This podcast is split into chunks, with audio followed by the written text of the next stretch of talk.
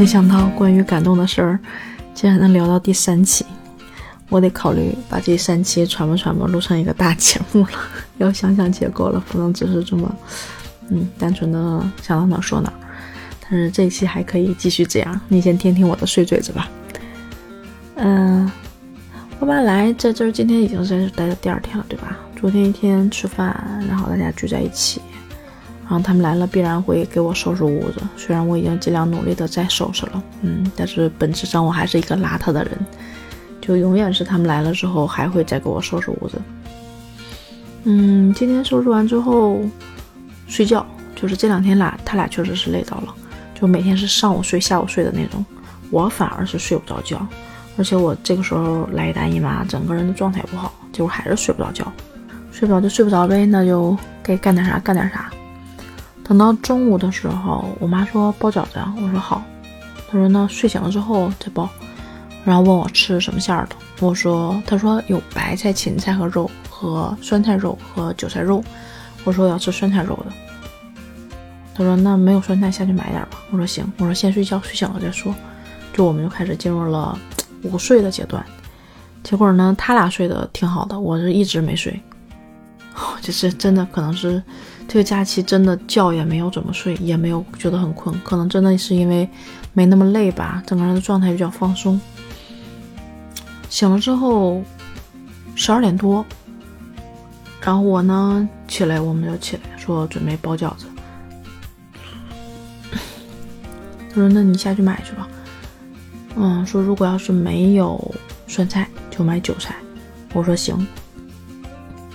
结果我也没想过来，就跑到后面那个小超市去了，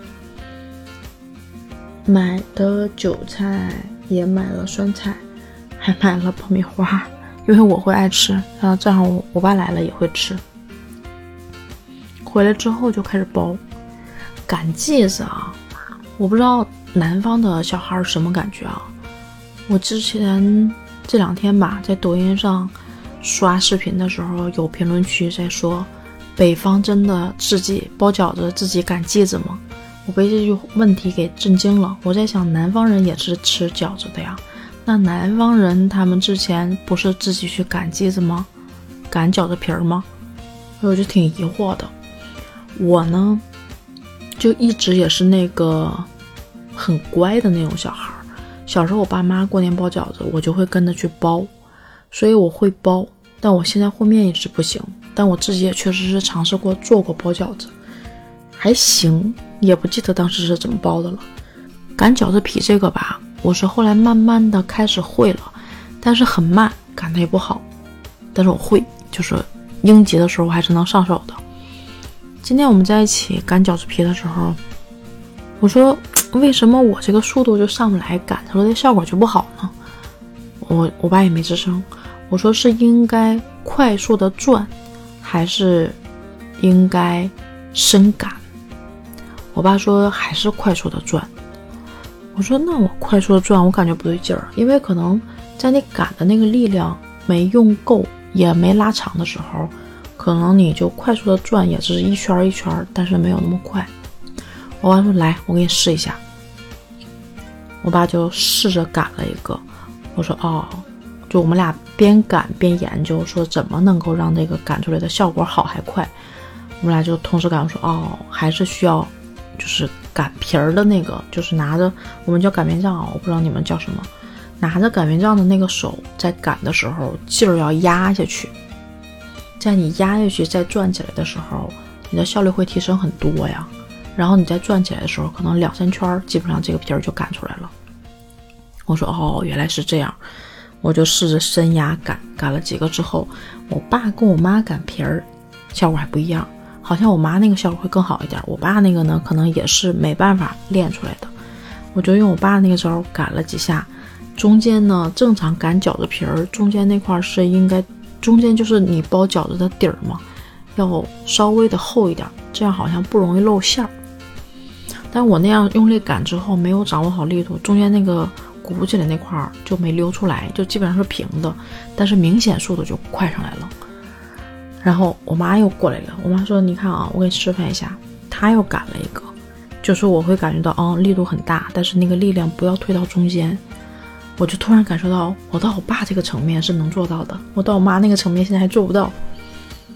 但是有了那个尝试之后，开始赶，因为我以前赶的时候，就是你一个人赶都赶不上，就赶不上另外一个人包的速度，就是你攻不上，我们叫攻不上。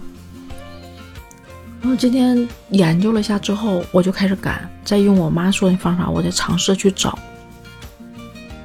结果呢，我今天能攻上他们两个人包，我爸就说：“哎，你速度上来了，就是那一瞬间开窍了。”然后就包饺子、擀饺子皮的速度就上来了，我就哎，我觉得挺开心的。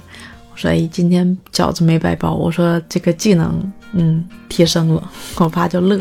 我在那一瞬间想的事是。好像我做事儿的方式开始在改变，原来可能没有那么快的悟性跟灵性。我觉得我现在有一点点比之前变强了，哼 你觉得可能有点夸张啊？人，我觉得我有时候是矛盾的。我觉得人，嗯，很难改变和提升一点点，本性就是那样的。但有的时候也觉得人一旦开悟了某一个点之后，他的整个人会变得不一样。我觉得我是第二点，可能太不要脸了，但我真觉得我开始接受和学习东西的速度变快了，就是研究的方式可能不一样了。就我今天攻上了他们两个人包，而且效果还可以，这是我今天挺高兴的一件事儿。第二件事是，我们在坐在一起吃着那个姑娘，东北那姑娘，知道吗？他们从长春在那儿玩的时候赶早市儿，在早市儿上买的，好像买了六斤吧，还几斤？然后两家一分，就拿到这边了。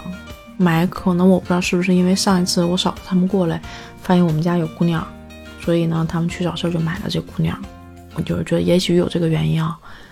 嗯，我们就在那吃着姑娘，吃着薯片儿，嗯，吃着瓜子儿。还吃着爆米花，在那看着电视，研究怎么投屏。因为我们家电视没有有线，又不是经常看嘛，就没办，所以就想着用那个什么 A P P 能行。结果半天也装不上。我们俩在我跟我爸在那研究，然后我就吃着姑娘。你知道东北的姑娘，我们小时候那个姑娘是可以，嗯，我们叫揪啊，就是你把那个皮的那个口的地方揪好，它的口是可以不破裂。你把里面的籽儿跟肉挤出来之后，留的那张空皮是可以摇响的。我记得我之前在节目里也演示过那个效果，后来跟我同学学会了，不用姑娘也可以摇响。我这里现在没有啊，我给你演示一下那个声音，看能不能试出来。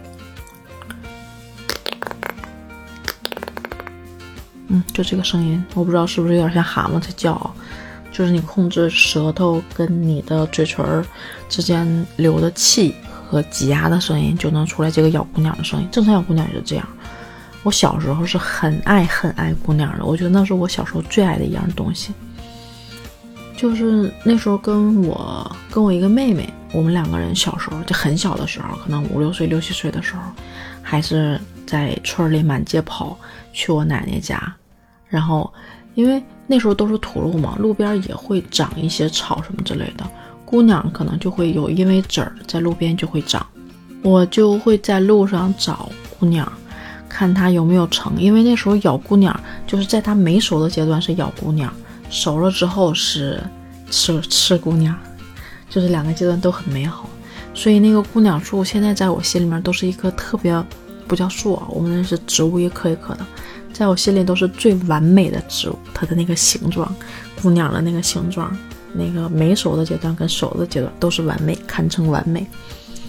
然后在没熟的时候，就会就走哪儿满满大道的在走的时候，你都会眼睛盯着路边有没有姑娘的植物，呀，到什么时候了？有没有长出姑娘？姑娘多大？能不能摘下来？能不能摇响？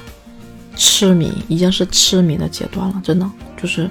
不管走到哪儿，眼里都在找姑娘的这颗秧。后来，嗯，等到熟了、有了的时候，能拽了咬，很不太容易成功。那个东西挺难的，但是后来手艺练得很好，就一拽就成功。那取决于是生的，熟的基本上也不太可能。就拽出来之后就咬，会咬一天。然后那个因为它是皮儿嘛，你晚上睡觉你不可能在嘴里面，就会拿一个碗放水，把那个姑娘皮儿泡在里面，第二天还可以咬。能想到就是那种痴迷的那种状态吗？那时候女孩咬个姑娘，我就觉得好开心，恨不得一直在咬。就是我刚刚发出那个声音。我今天就在那吃姑娘的时候，也无意就在那玩玩玩，就这一不小心拽的时候，我竟然把一个熟的姑娘头没有拽活。我那一瞬间说啊，还可以咬响吗？然后我就试着把里面熟的东西一点点点弄出来，因为是这样，熟的姑娘特别的饱满，特别的饱满，不太容易出现你能拽拽拽拽拽出来，然后口不破损当咬的姑娘用。生的姑娘呢，就是她没长到饱满的时候，你拽下来之后，你很容易就会把它肚给它撸松了、撸软了，就很容易拽。结果一不小心把一颗熟的姑娘拽出来之后，我把里面掏干净，发现能咬响。我在那一瞬间回到了小时候吃姑娘、咬姑娘的那种感觉，一瞬间就回去了。我在那一瞬间就好想我爷我奶。因为真的，小时候童年的成长记忆，所有吃的相关的东西都是跟我爷爷奶奶挂钩的。在一瞬间又想到他们，在那一瞬间就觉得，要是能在身边就好了。但是能记得、能想一想也挺好的。嗯，这一瞬间的感动是想爷爷奶奶，还有一部分是觉得要多陪陪我爸我妈。对，嗯，不要等到。有一天，嗯的时候，你再去多想，现在要多陪陪，这可能是我读四人然后的一个延伸联想吧，就很容易会去连在一起去想一些事儿，就这么一个姑娘想起来的，后来拽了几个都没拽成功，但是脑子里就在想这些事儿，嗯，就挺感动的，希望能珍惜每一段相处的时间吧，每一段相聚的这个时间。嗯很有意义，对，这就是我现在，啊，已经马上过了凌晨，就假期真的就没有了，归零了，这一天就结束了，明天就是上班的一天了。这个假期带给我的不一样的东西，其实对我来说，我觉得是一个特别巨大的收获。不管是看天道的电视剧，还是自己的独处，让心安定下来、放松的这种状态。和最后跟家人在一起的相聚，我觉得这个假期都堪称完美，perfect，真的很完美。不知道你的假期过得怎么样？我真的是觉得这是一个特别棒的假期，超级棒。尤其在看到抖音上那些各个城市拥堵的情况，高速上拥堵的情况，我就觉得尤其的棒。好吧，原谅我特别特别不厚道的笑。要录这期就录到这儿吧。啊，调整心态。好好工作，努力挣钱，加油！拜拜。